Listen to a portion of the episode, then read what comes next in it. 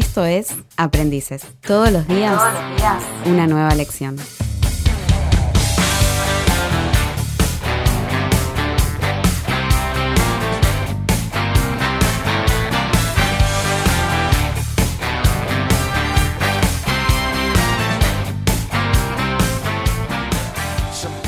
Muy bien, ¿cómo les va? Bienvenidos. Estaba tentado. ¿Cómo andas, amigo? ¿Todo bien? Bienvenidos a un nuevo podcast de Aprendices. Un ¿Cómo nuevo podcast de aprendices. La verdad, muy bien, muy contentos de estar. Estábamos acá tentados, ¿no? Riéndonos fuera del aire, pero siempre es un placer. Hay que Eh, empezar con alegría el día. Con alegría. Hashtag vamos con alegría. Así que es un a todos los que nos están escuchando, sonrían que hoy es un gran día. ¿Cómo andas, Lucas? Bien, bien, ex- extrañando a alguien. sí, ¿no? Como que nos falta algo, ¿no? Es como que Yo me siento Sí. en paz. estamos falta- como Yo tranquilos. estoy relajado. Nos falta Federico, por eso los mates hoy son medio raros, no salen bien. Claro, sí, y hoy los mates los hago yo. Sí, o sea, el primer mate nos quemamos, el segundo ya se lavó, ya te lo dejamos. Claro, Creo que Por eso estoy tomando un té. Bueno, muy bien. Sí, hoy Federico está de viaje, así que este programa todos son de viaje menos yo. Sí, en, cualquier momento Yo te me digo. fui una vez, Lucas no estuvo, pero no por viaje, me parece que estaba en Capital. Sí, sí, tampoco bueno, dijo, Me dijo, fui de viaje en tren. dijo que estaba en capital. Claro, bueno. Vos bueno. sos el que más viajaste. Yo viajo mucho, sí, suelo viajar por trabajo. Por... Bueno, no, no, no. Che, y a tu esposa la llevas a, a los viajes de trabajo Sí, también. también. Me acompaña. Ahí Así estoy tomando el mate que se está lavando. En cualquier momento eh, hacemos una videoconferencia y estoy en Egipto y Estamos acá en Egipto Estaría bueno, ¿eh? Estaría nuevas bueno. oportunidades laborales. En el Muy estudio bien. tenemos pantalla verde, así que. sí, podemos hacer acá Ponete. un fondo de montaña. Bueno, estaría bueno. Está- estaría bueno como para. Bueno, muy bien, así que eh, bienvenidos a todos los que nos están escuchando, a todos los de Buenos Aires, del interior del país, de Brasil, de todos Hay los mucha países gente que donde nos escucha, posta, ¿eh? Sí, la verdad que sí, y le damos obviamente nuestra gratitud desde acá por el apoyo, este, por cada reproducción en nuestras redes sociales. Lucas, ¿dónde nos pueden escuchar?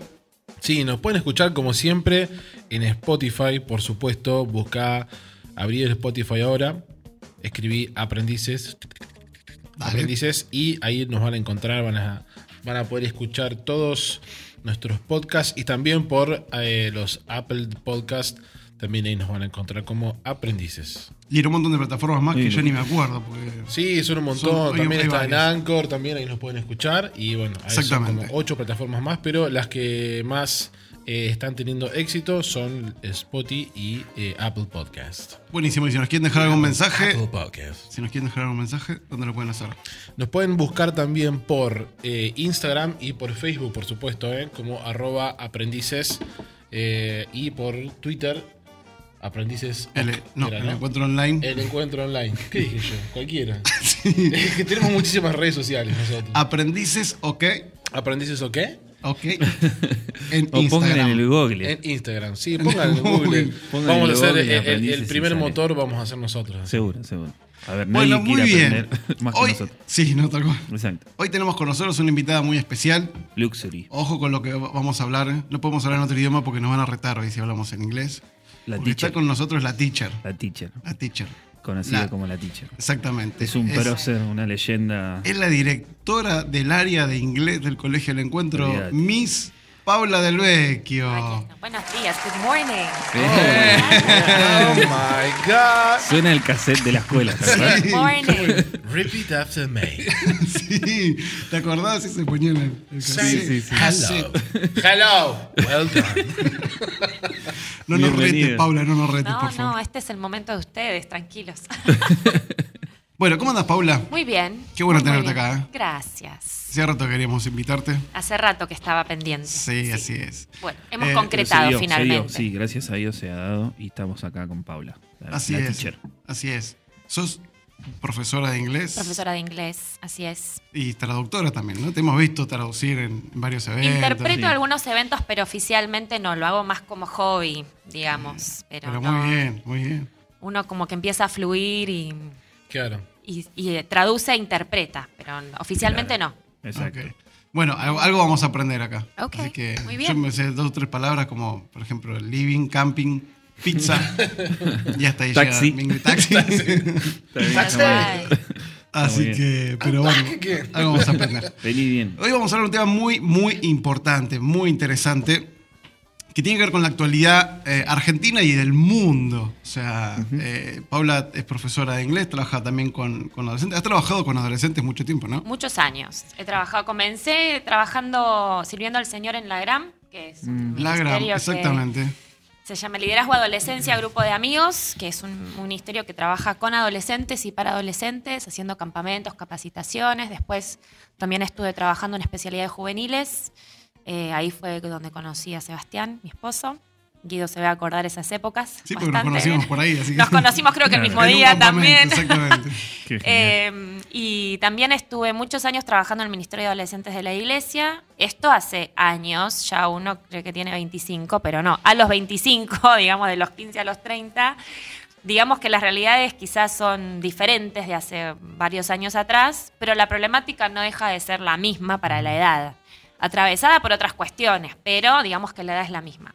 Claro. Así que sí, con adolescentes trabajamos muchos años y seguimos. Y ahora estoy empezando a tener adolescentes en mi propia familia, con mis propios hijos. Así que Bueno, ahora claro, uno, Para los que no la conocen, Paula además es la esposa, es paso- pastora, te podemos decir pastora. Pastora también, Pastora de la iglesia El Encuentro, Encuentro. en la ciudad de Canning. Así es. Junto con, con Sebastián Senewal y eh, están casados hace ya más o menos y en marzo van a ser 15 años. 15 años. 15 15 años. Y tienen Tranqui. cuatro, tres hijas y un hijo. Y un hijo. Cuatro en total.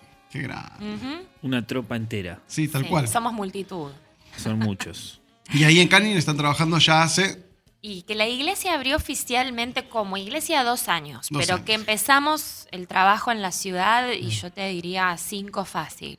Cinco y si Claro. no un poquito más. Claro. Porque haciendo las cuentas, Matías no había nacido Claro. y él ya cumplió cuatro.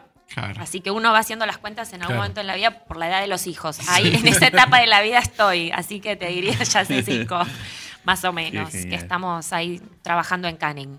Así es. Sí.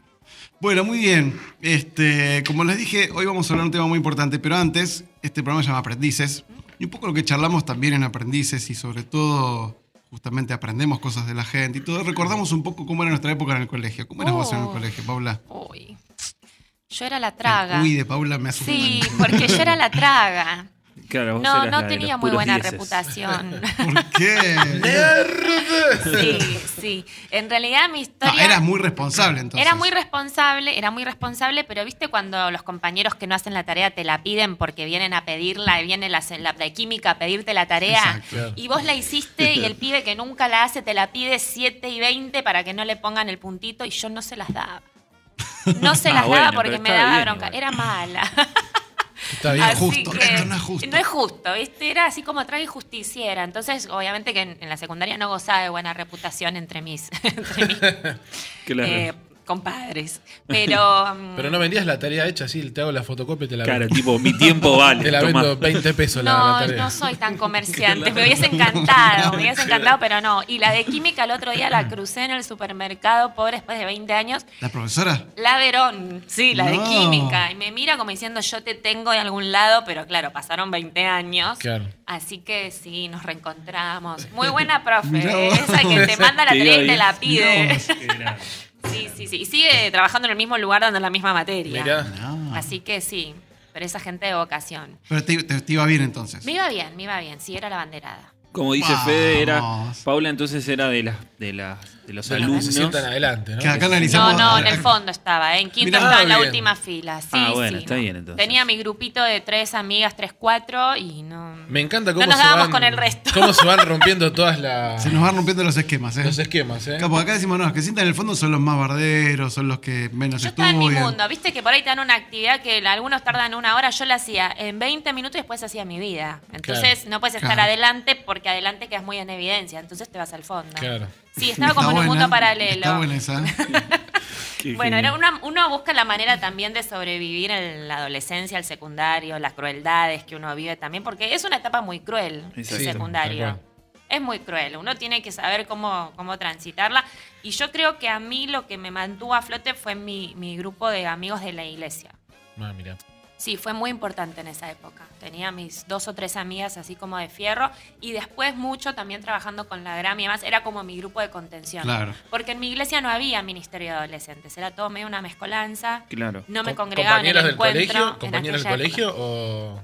No, o no de- eran compañeras del colegio, no. De la iglesia, sí. de la iglesia. Eventualmente dos de mis compañeras terminaron yendo a mi grupo de adolescentes, de jóvenes, sí, porque yo era bastante insistente con las invitaciones y con Claro. las prédicas.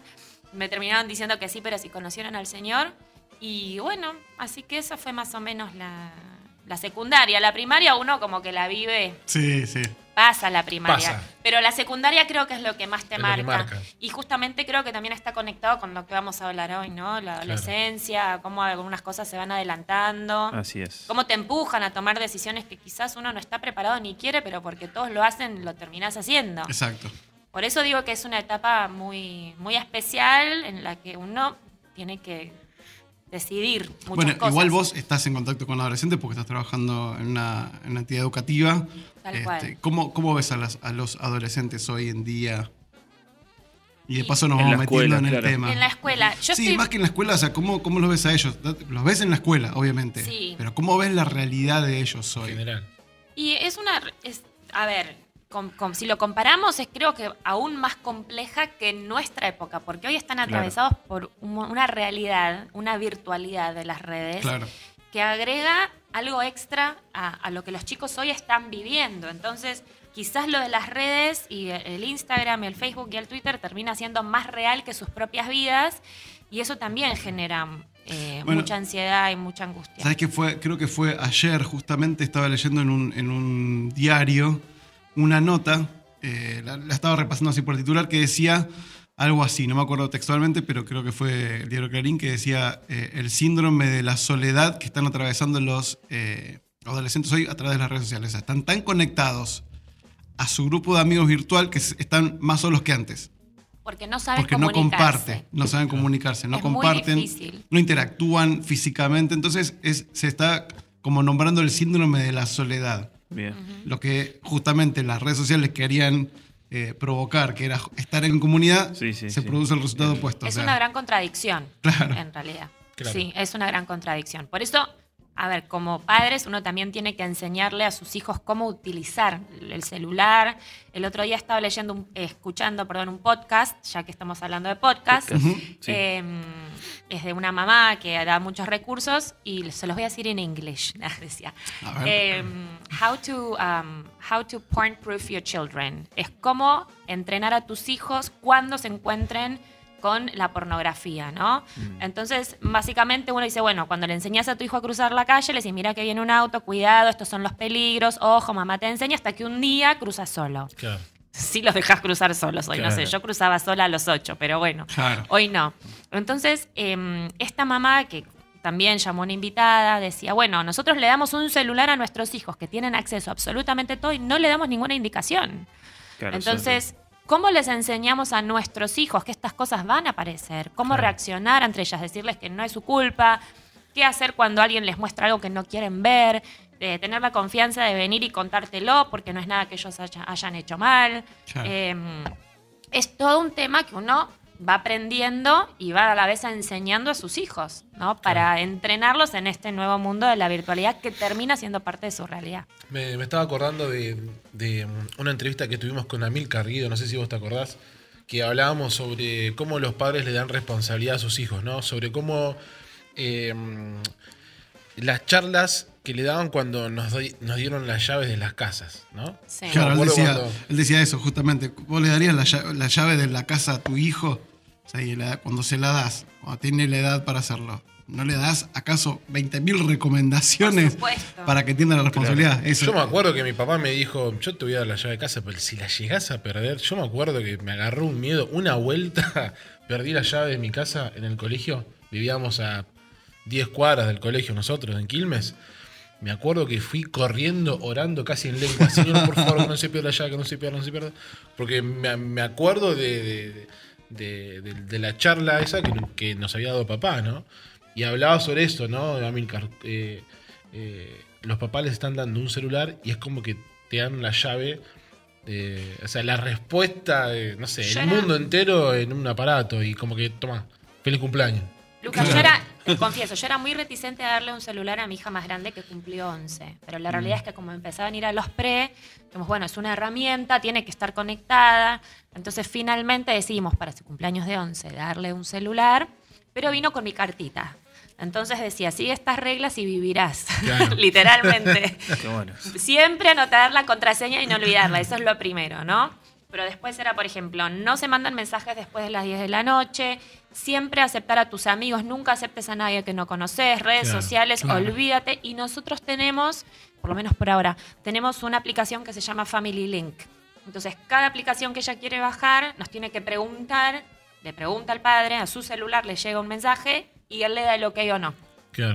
Entonces es una manera también de, de guardar lo que ellos ven y que lo tenga así para hablar con sus amigas, para pasarse la tarea, para qué sé yo, si yo estoy en otro lado y ella está en casa me manda mensajes, Exacto. Pero para que cumpla su función. Claro. Eh, y bueno, Claro, bueno, que- es ahí donde uno dice, claro, yo cuando tenía 11 años era un ingenua, esta- o sea, no vivíamos esta realidad. Para no nada. vivíamos este estilo de vida, no vivíamos esta cultura. Nuestros padres también, o sea, no tenían que lidiar con esto, lidiaban con otras cosas, seguro. pero no con esta, con esta realidad que vivimos hoy por hoy. Entonces, eh, que produce justamente, como decíamos recién, cambios en el estilo de vida de los adolescentes, que estamos descubriendo nosotros hoy. O sea, entonces vos como docente eh, ves una realidad hoy que no era la misma que la nuestra.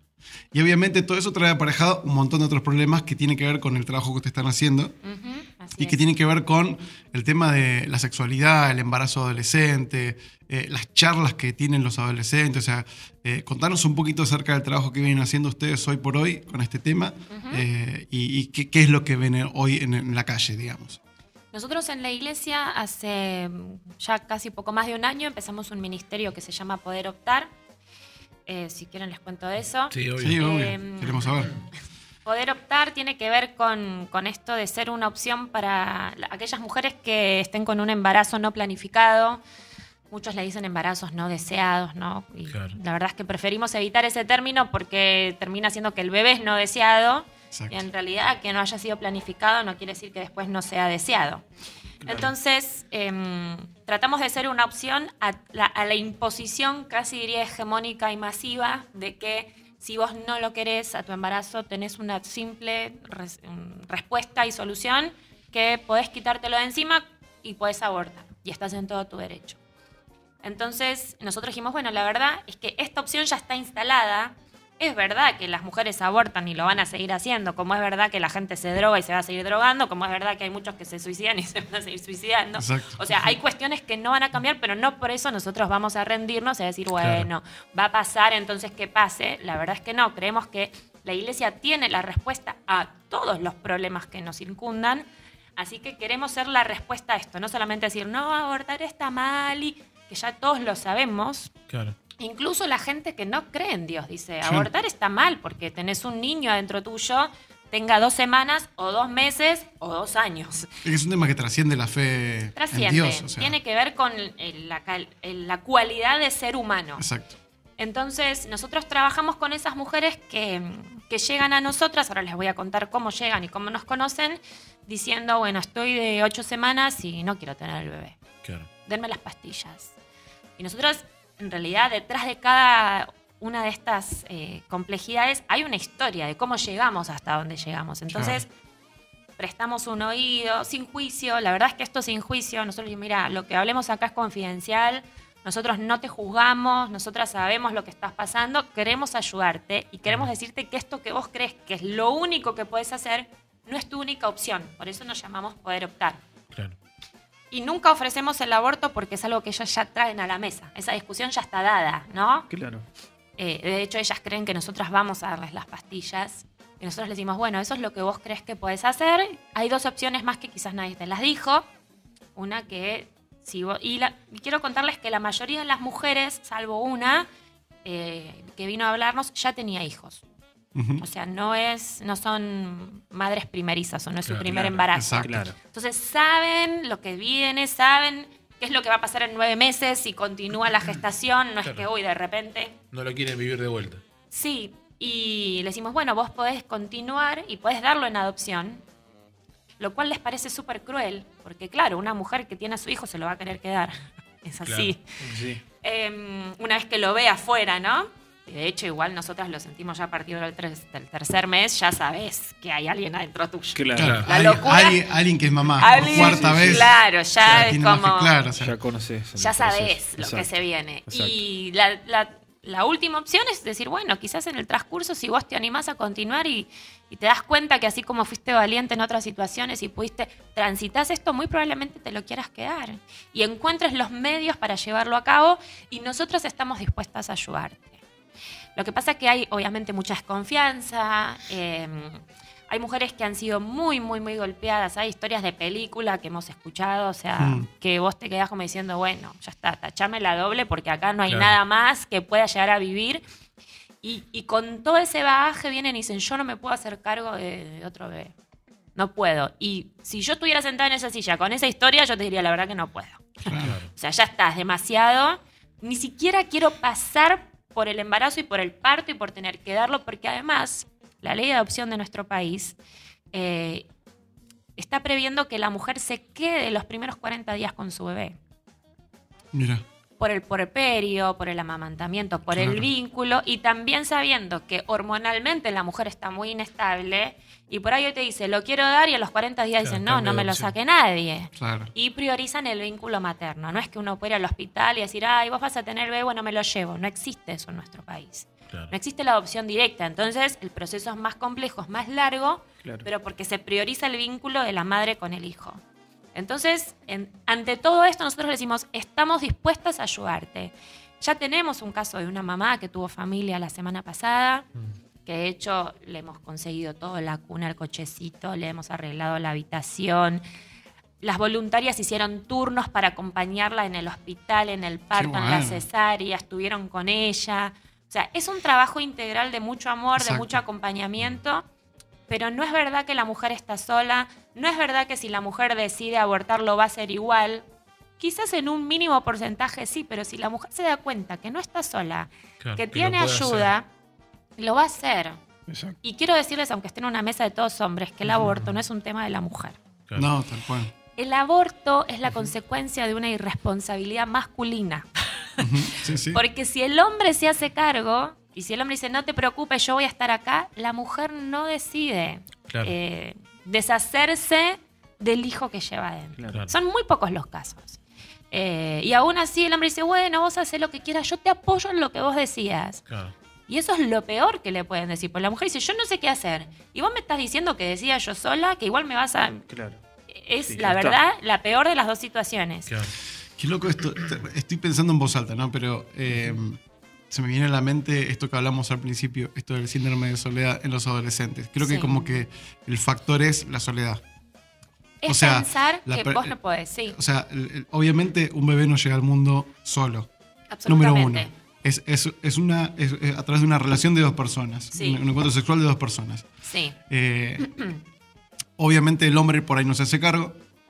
Entonces la mujer se siente sola, teniendo que llevar la responsabilidad de el cuidado de la, de la- de la persona que tiene en su vientre, el bebé que está en su vientre. No lo quiere hacer porque está sola, porque después tiene que enfrentar eh, la, la educación o la crianza sola, este, con todo lo que implica económicamente, Son- físicamente y y, son todo. mujeres que mantienen a su familia. Aparte, entonces por dicen, eso. si yo, y, y muchas trabajan, digamos, en la informalidad, entonces dicen, si yo dejo de trabajar porque estoy embarazada, no puedo alimentar a los hijos que ya tengo. Claro. O sea que es como un, un círculo Por vicioso eso, el factor principal es el tema de la soledad. de la soledad y que el Esto hombre que vos no decís es es re importante. O sea, Sí. si la, si la persona no se siente sola, eh, en la mayoría de los casos ah, sigue adelante con el proceso. Sea que lo den adopción o no lo den adopción. Pero no es que el aborto es la solución. el- o, o el problema es el, el bebé. El problema es la soledad. El problema es, obviamente, dentro de todos los problemas que Sí, obviamente llevan todo esto, es que la totalmente. persona se siente sola para tomar, llegar, llegar a tomar esa decisión. Exactamente. Y hay mucha también desinformación, hay mucho mito, hay eh, hoy se habla mucho de la ESI, de la ESI, de la ESI, eh, que está fantástico porque uno puede hablar desde lo que es la educación, eh, cuestiones básicas del ser humano. Bueno, nosotros en quinto año teníamos eh, salud, higiene o algo Sí, así. sí, me acuerdo. Em, ya ni me acuerdo, educación para la salud creo que era. Eh, donde se trataban estos temas, pero ya teníamos 17 años, Claro. salvo lo biológico que veíamos antes, ¿no? Pero hoy, a ver, si nosotros parto de la paternidad donde creo que en la casa es donde uno forma. Ahí anda la formación. La escuela te da información. Yo en mi casa lo que hago es, yo formo a mis hijos y los informo también. Claro. O sea, yo les conté a mis dos hijas más grandes cómo vienen los bebés al mundo. Claro. ¿Está bien? Entonces era como me miraban con los ojos grandes y decían, mamá, decime que esto no es verdad. Y, y yo creo que actos seguidos se imaginaban cómo ellas llegaron al mundo y decían, decime que esto no es verdad. Claro. Pero yo no voy a darle ese privilegio a una maestra del colegio que, no- Exacto, o sea, claro. que están circunstancialmente con mis hijos. Y que tampoco sé qué le van a decir, porque la información no se da en un vacío, se da desde un sistema de creencias de la persona que está impartiendo. Claro. Entonces, todo es, digamos, un acto de formación. Entonces, yo con mis hijos entendí que tengo que llegar primero, porque si no, alguien lo va a hacer. Claro. Claro. Porque todo vacío tiende a llenarse. A ver, no es, una, no es algo que yo inventé, es una ley de la física. Entonces, Así alguien es. más lo va a ocupar. Entonces, lo que a mí me toque lo voy a hacer yo. Entonces, como los adolescentes están tan solos y como los padres terminan siendo amigos de sus hijos y no se creen con la autoridad de decirles nada, estos temas, bueno, que ellos vayan haciendo su propio camino. Y pobrecitos, están a la deriva. Y termina siendo el, tuto- eh, el tutorial de YouTube el que les muestra Sí, sí, tal eh, cómo vienen los bebés al mundo. Exacto. ¿Me explico? sí. Entonces, eh, está buenísimo que podamos hablar de estos temas, pero siempre desde una perspectiva integral de que la sexualidad no es solamente genitalidad, sino que abarca mucho más. Claro, exactamente. Eh, y que los adolescentes no están preparados para llevar ese peso. Así es. Eh, por eso Dios hizo todas las cosas hermosas en su tiempo. exactamente. Eh, y la adolescencia no es el tiempo para comenzar una vida sexual activa por el mero hecho de buscar el placer por el placer en sí mismo. De hecho, estaba mirando unas, unas placas que tengo acá, que en Argentina uno de, seis, uno de, de cada seis nacimientos corresponde a una mamá adolescente. Eso te iba a preguntar, que cómo, cómo, cómo está de la, provincia de Buenos Aires? ¿eh? Claro, Eh, sí. Y la edad promedio para las mujeres de iniciación sexual es 15 años. De los varones incluso menor, 14 y pico. ¿Qué necesidad hay? O sea, de verdad, lo que pasa es que estamos viviendo una hipersexualización Sí, sí. De todo, donde hasta para vender un chicle hay que tiene que haber una mujer en bikini. O sea, Claro. no entiendo la relación, pero digamos que todo pasa por ahí. Entonces, claro, se adelantan un montón de cosas y después tenemos las consecuencias de vivir una vida que te venden que no tiene consecuencias. Exacto. Que uno puede hacer lo que quiera, ser libre y eso es lo que más te Va a encadena. estar todo bien. Claro, y los que pregonan libertad son los que más encadenados están. Entonces sigue siendo una contradicción. Por eso creo que la iglesia tiene la respuesta, ¿no? Eh, ay, que el plan de Dios es maravilloso, que uno si hace las cosas como Dios las planeó y las ordenó, puede vivir libre, feliz y pleno. Y la verdad es que eh, el aborto mm, nunca termina siendo la solución, porque hemos hablado con mujeres que han abortado y te dicen, fue lo peor que tuve que hacer en mi vida. Y uno no pone palabras en su boca. Así, contanos que no, y fue la decisión más, más difícil que tuve que tomar y fue horrible.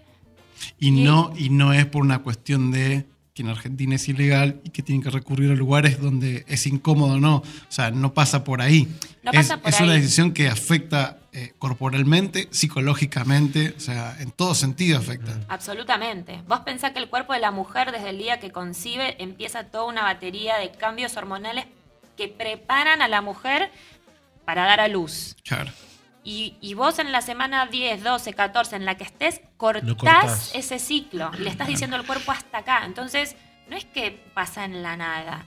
Y aún en provincias que tienen, eh, digamos, el protocolo, el famoso protocolo ILE, la interrupción legal del embarazo, y vas a la salita y te dicen, no puedo tener, te dan las pastillas, que es lo mismo que hace una mujer que hoy va y consigue las pastillas en la farmacia y aborta químicamente en su casa, Claro. eh, no cambia la legalidad del asunto. Claro.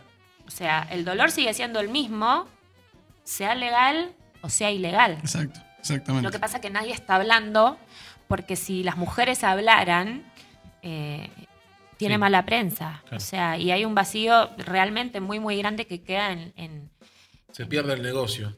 Se es un negocio. Una vez una mujer en una de las charlas me dice, bueno, pero entonces, dice, vos, es- ustedes están decidiendo por mí si no me van a dar las pastillas. Yo le dije, no, de ninguna manera. Vos sos libre de decidir lo que quieras. Nosotros estamos acá para decirte que esto que vos crees que es la única opción no es la solución. Te vamos a acompañar, decidas lo que decidas, porque no estamos acá para juzgarte. Ahora, yo quiero decirte una cosa, nosotros no vamos a hacer dinero con tu desesperación. Claro. Claro. No vamos a ganar plata, porque créeme que hay mucha gente que está esperando que vos vayas y le pagues los miles que te van a pedir y nadie se va a hacer cargo. Nadie se va a hacer cargo de esto que vos estás haciendo. Y, vas a agregar dolor.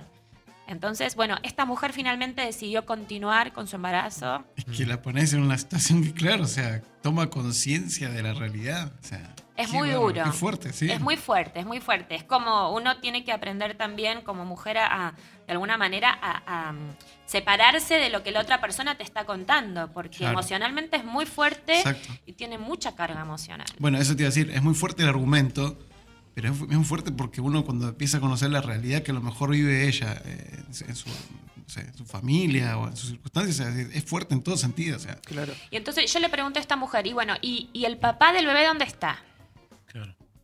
No, bueno, él cuando se enteró me dijo que era mi problema. Le dije, no. Le digo, vos acaso es la primera víctima. Vos tenés que ir a buscar a ese señor, golpearle la puerta y decirle, Golpearle la cara.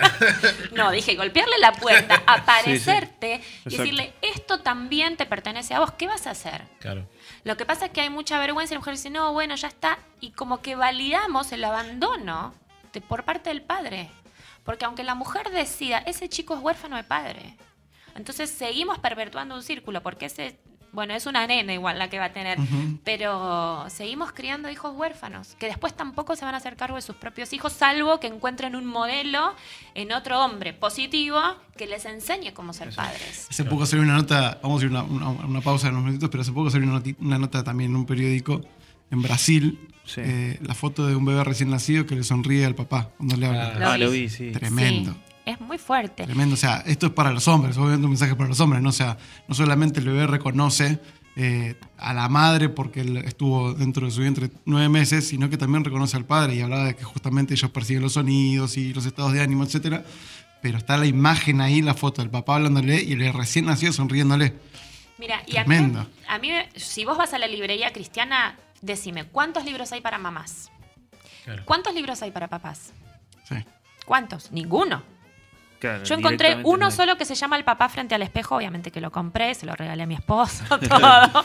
Como, "Mm, qué bueno esto ahora que empezamos esta etapa, pero de verdad, o sea, no es que, a ver, obviamente que la mamá tiene un rol súper, pero ¿qué hacemos con los hombres? ¿Les estamos enseñando cómo ser padres, cómo ser proveedores, protectores, promotores? ¿O el hombre ya sabe? Y yo creo que los hombres tienen mucho por aprender. No en son de crítica, ¿eh? sino de decir, ¿sabes que estamos juntos en 100% de esto? acuerdo. Sí, sí, sí. Eh, y como iglesia también. Hay Exacto. congresos de mujeres y de hombres. Nosotros hicimos un congreso de hombres en Canning, quiero Sí, decirles, yo no fui. sí.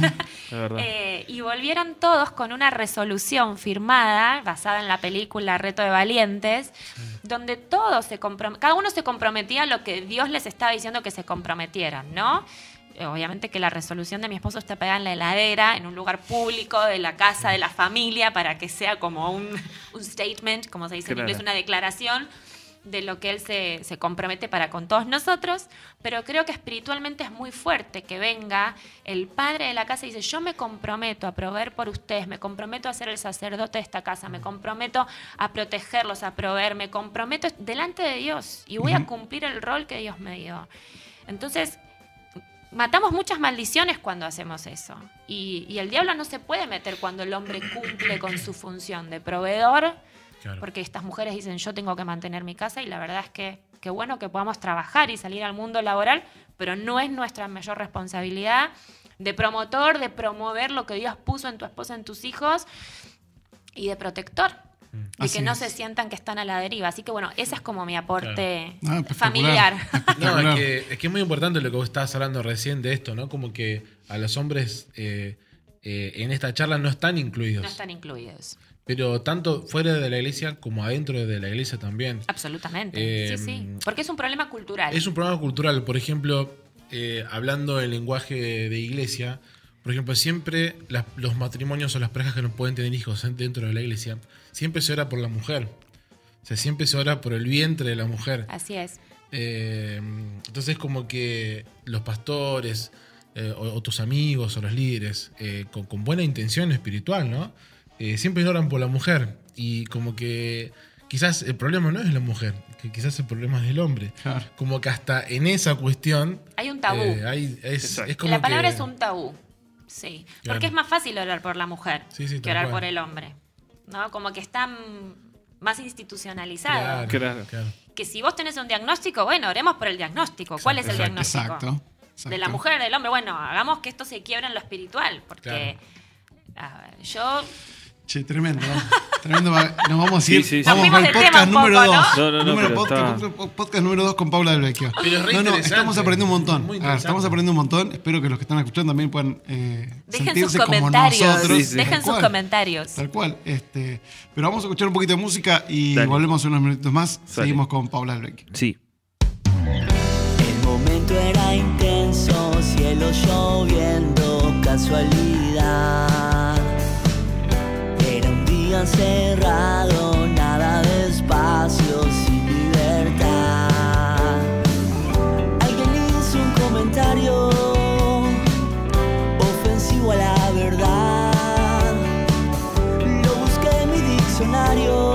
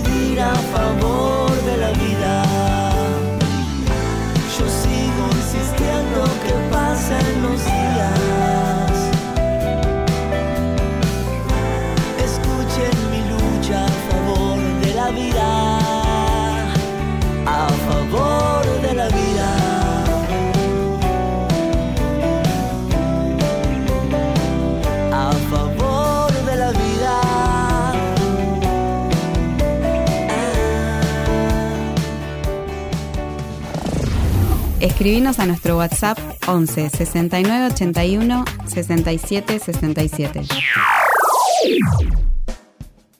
Muy bien. Seguimos. Seguimos otra vez en Aprendices.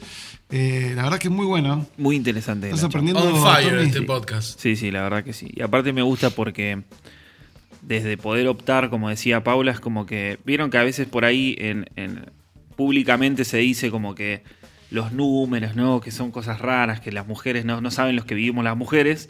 Y desde esto que contaba Paula, ellos tienen de primera mano, o sea, lo que están viviendo las mujeres. O sea, son casos reales, puntuales. Exacto.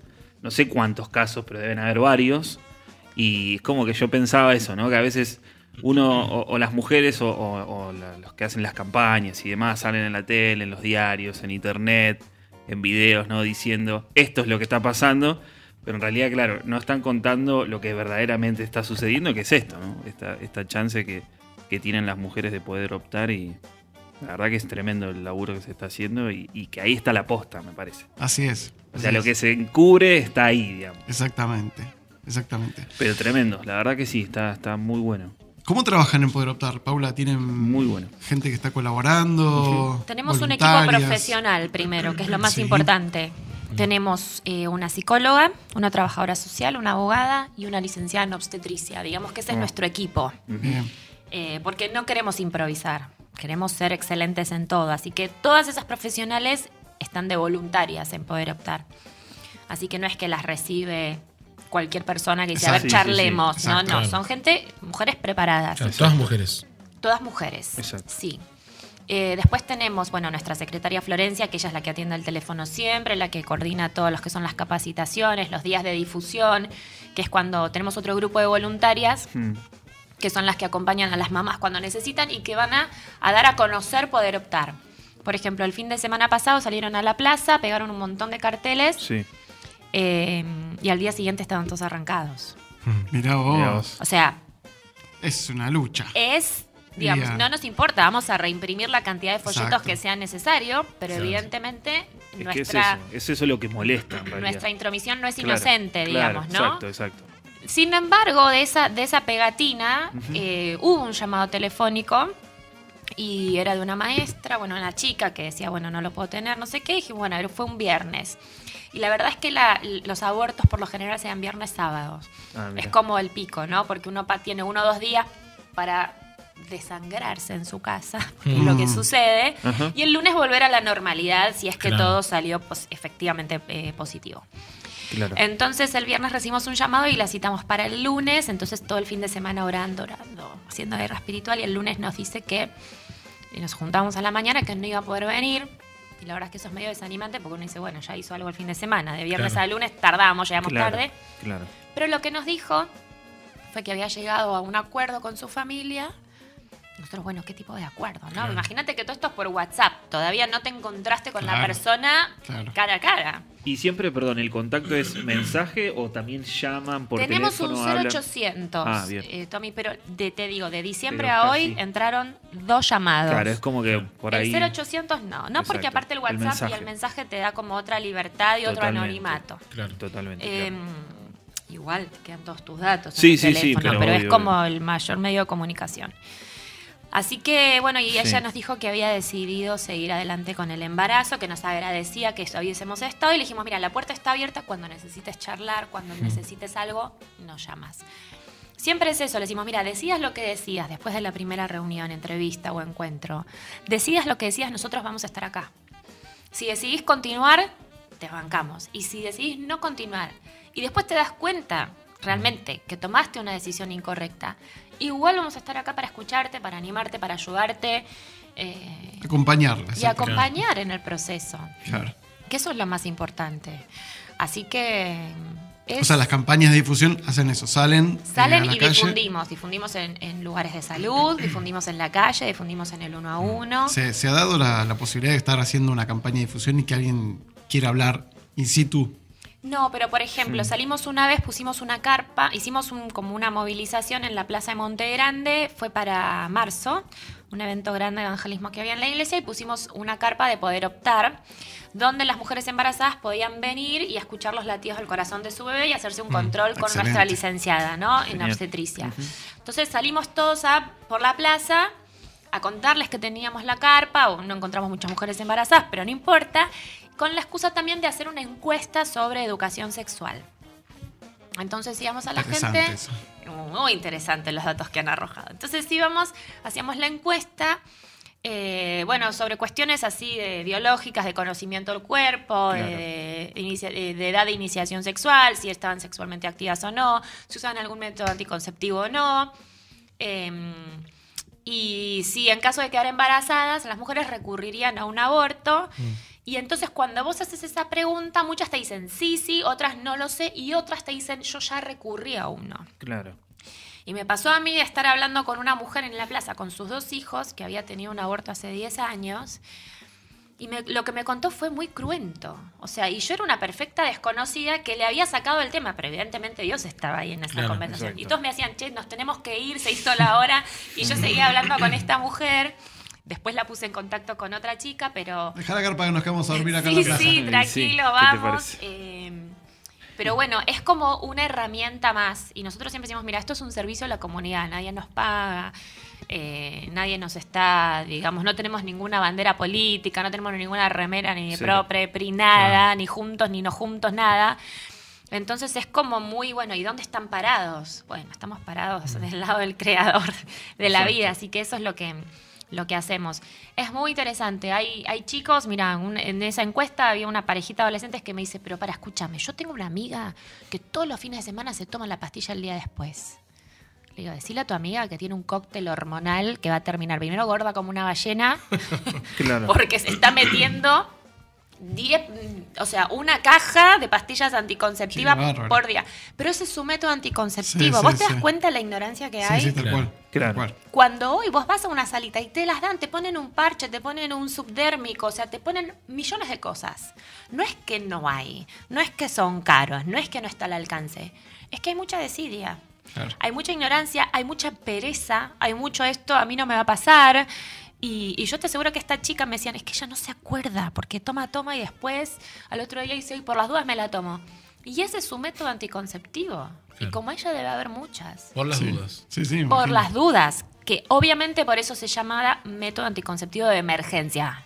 Claro. Porque es una emergencia, no es una claro. constante. Claro. No es una medicación, Absolutamente. Entonces, una cafeaspirina. por eso digo que la realidad es tan compleja.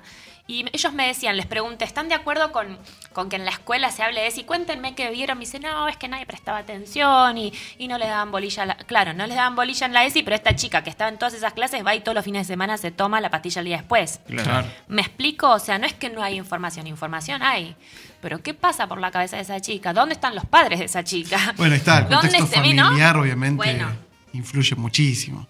Entonces es como muy, muy complejo y hay mucha vulnerabilidad. Y cuando las personas y las mujeres están muy vulnerables, en realidad es como un caldo para muchas otras cuestiones. Claro. Si se quieren comunicar con Poder Optar, ¿cómo pueden hacerlo? Nos pueden buscar en Facebook como Poder Optar, tenemos una página también de Poder Optar eh, y tenemos un WhatsApp, que ya te lo digo, porque lo Vamos a estar tengo ahí publicando igualmente en las redes Bueno, sociales este, todos la- los datos de Poder Sí, Optar para, que puedan comunicarse. se o puedan comunicar, puedan recomendarlo, recomendarlo también. sobre todo, exacto. Este, Es más- 4037 Sí. 8744. 4037, El WhatsApp. 8744. 8744. Ese es, puede decir nuestro locutor tranquilamente. ¿Cómo es, Lucas? No, no, ya me olvidé el número. 4037 4037 8744. 8744. Muy bueno. No, pero muy bien, se pueden comunicar, es muy importante eso. Este, y también, obviamente, transmitir el- el- los contactos para, Mm. para las personas que conocen que están atravesando por una situación como estas. Este, muy bueno, muy bueno. Sí, agendarlo porque quizás en el futuro cercano necesites compartírselo a alguien. Así que decís, bueno, no, para mí no, porque la verdad que este tema a mí no me, no me llega. Y la verdad es que no es verdad. Todos estamos expuestos a conocer a alguien. ¿Trabajan a nivel regional o a nivel nacional también? Estamos, bueno, o sea, el 0800 obviamente es nacional. hay una red eh, que se llama eh, la Red de Acompañamiento a la Mujer con Embarazo Vulnerable, todo así largo Sí. el nombre. Eh, es un 0800 que funciona como red a nivel nacional. Entonces es un 0800 donde llaman mujeres de todo el país y después, una vez que reciben el caso, lo derivan eh, regionalmente. A los lugares que le queden más cercanos a la mujer que llamó. Claro. Exacto. Eh, O sea, que- están interconectados con otras organizaciones estamos- y personas que trabajan. Sí, Qué formamos bueno. parte de una red más grande. De Claro. hecho, nos han llegado casos, no sé, de Moreno. De Moreno a Monte Grande, que es donde estamos nosotros, o sea, hay dos horas. Es, in- Claro. es inviable poder acompañar a una mujer así. Claro. Así que nos pusimos en contacto con la red, les comentamos el caso y ellos nos derivaron a un centro que estaba ahí. Claro. Pero es el, es- estás luchándole el centímetro al enemigo, o sea, es el, el minuto a minuto. Sí, sí, sí, es, tal cual. Es mu- así, muy adrenalínico, pero Claro. la verdad es que cuando hay victoria uno lo celebra como propio, porque no estás Exacto. hablando de, uh, no aborto. No, no, no, hay una persona Exacto, que va a poder ver la luz del día, una generación que no se pierde. Claro. exactamente. Entonces, es, no es solamente una política de salud, porque la- el embarazo no es una enfermedad. Mm. No lo es. Aunque muchas mujeres se hagan las enfermas durante el embarazo o tengan complicaciones o tengan que guardar reposo, no es una enfermedad. Entonces, ¿por qué vamos a hablar de, de salud pública? A ver, ¿qué hacemos para que esto no ocurra? Claro. ¿Qué está haciendo el Estado, el Ministerio de Salud para que esto no ocurra? Repartimos preservativos, repartimos plásticos, pero les decimos a los chicos cómo usarlos. O, a ver, me voy, ¿eh? suponte que yo no tengo al señor.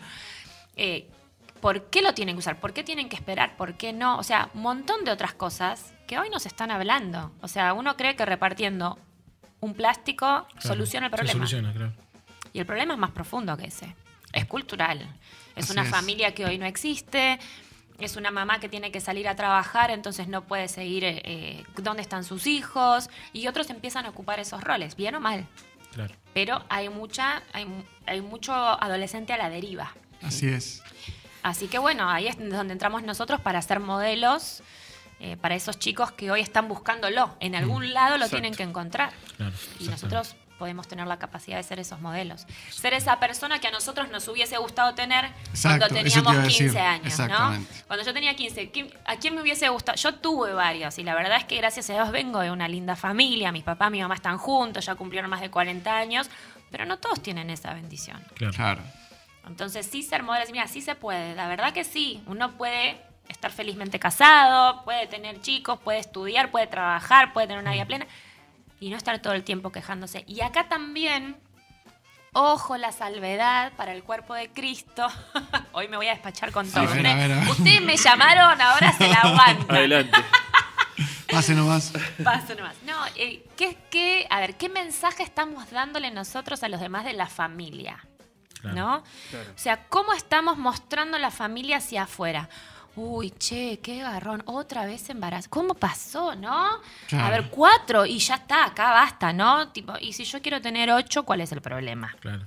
O sea, si los voy a criar yo, ¿de sí, verdad? sí, sí, claro. ¿No es cierto? Entonces ¿sabes qué? Sí, es una etapa intensa, hay que estar todo el tiempo, pero es buenísimo, es maravilloso. Yo me multipliqué por cuatro. Claro. ¿Está bien? Y me voy a multiplicar por muchos más cuando vengan mis nietos y Claro. mis Claro, totalmente. Y la verdad es que mi manera de contribuir al reino es a través de mis hijos y siendo una buena discipuladora de mis hijos, que eso es lo más difícil. Exacto. Porque uno puede tener un ministerio en la iglesia, pero tu ministerio en tu casa, Claro. Sí, ahí nos metemos en el tema de la responsabilidad. totalmente. Me voy para otro lado, pero la verdad es que la iglesia tiene la responsabilidad Exacto. de darle buena prensa a la familia. Así es. Y quizás no, lo estem- no estemos haciendo un buen trabajo. Claro. Claro. Entonces es, es un, un tiempo de replantearse eso también, ¿no? Como mamás, como papás, como hijos. De, a ver, porque el que no puede tener en orden y bajo sujeción su propia casa, entonces tampoco puede aspirar a servir al Señor en otro lado. O sea, primero casa. Y, y yo en lo personal he tenido que tomar varias decisiones que me hubiesen implicado ganar mucho más dinero. Pero yo decidí rescindirlos porque entendí que este es el tiempo que Dios me quiere con mis hijos, porque nadie puede hacer mi trabajo. Claro. En otro lado soy reemplazable, en mi casa no. Claro. Exactamente. Yo Eso me vine verdad. con casco, chaleco antibalas. este, no sé Yo como pero siempre estoy anotando. Tommy es el que toma notas acá de, nota. de todos lo- lo- los programas. Eh, aprendemos juntos. Pero muy bueno, interesantísimo. Interesantísimo. Bueno, ¿Vos no cómo te sentiste? Muy bien. Creo que hay mucho más para charlar. Sí, no, tal cual. Es de- bueno, a mí me pero. invitaron para hablar de aborto y terminamos hablando de, No, De todo. perfecto, de, de todo, todo. de todo un poco. Eso está bueno. Pero es que Igual todo estaría forma bueno, parte de todo. Sí, no, estaría bueno eh, contar Así con es. tu visita Cuando en, en un próximo podcast. Una segunda parte. Exactamente. Ojo. Bueno, hay que ver qué repercusiones tiene este podcast. A ver Después qué- te contamos si seguimos, si seguimos Claro. al aire o no. Edítenlo, por, Por, las favor. dudas, saludamos a todos. Gracias por habernos acompañado hasta el este día fue de hoy. nuestro último episodio. Gracias. Volveremos con otro nombre. No, pero muy interesante. Gracias por haber venido, Paula. Pero bueno, antes hagamos una cosa, porque como, como saben, no solamente de Brasil y otros lugares en Brasil. México, eh, tenemos oyentes en Estados Unidos también. Oh, wow. Así que podemos grabar un separador con Paula eh, Ah, estaría bueno. en inglés. Really? Of, of Welcome course. eh. to. Of course, sir. No, pero el locutor tiene muy buena pronunciación en inglés. ¿eh? Sí, Yo creo sí, que él sí. disimula nomás. Thank you. I live in London. You do? Oh. Pero pueden mandarles un saludo a la gente de Estados Unidos. Oh, yes. Do you want me to say hello to people in the United States? Entendí todo. ¿eh? Ajá, sí. Bueno, pero si escuchan aprendices, Ah, pero podemos grabar, podemos grabar un separador. Bueno, dale. Cuando termine todo esto, grabamos el separador. No, ahora, Ahora ya. Digo, Ahora, sí, sí. ¿Qué Te tengo que decir? unos tres y ¿Qué tengo que decir, ¿qué podemos decir? Right now. No sé. No eh, Estás escuchando Aprendices esa me gustó. y. This y un is saludo. Happy aprendices. This is aprendices. ¿Cómo sería? from- Apre- aprendices, que a veces aprendices, no se dice en inglés. ¿Verdad? No, aprendices es. Claro, aprendices. Aprendiz, aprendices. Aprendices es nuestra, es la marca registrada. Exactamente. Lerner. Alejandro Lerner. Ayuda. Edítame esto, por favor. Está- estás escuchando aprendices. Estás escuchando Aprendices. Ahí está. Sí, Dale, cuando quieras. sale. This is aprendices. Aparte tiene buena voz. Tiró vos ahí. No, ¿no? no, pará porque This is hacemos competencia acá. This is Ha quedado bueno. Aprendices. Pará, podemos hacer la de. from Luis Guillón City to Vamos the a- world. La de, la de Coco. Listen to this ¿La de? new La de Coco. podcast. ¿Cuál es la de Coco? Ah, Chanel. Coco Bachana. For him, for her. Esa quedó. qué La quiero, escuchar, him, la, for quiero, her. la quiero escuchar a Paula decir la propaganda de Coco what? Coco by Chanel.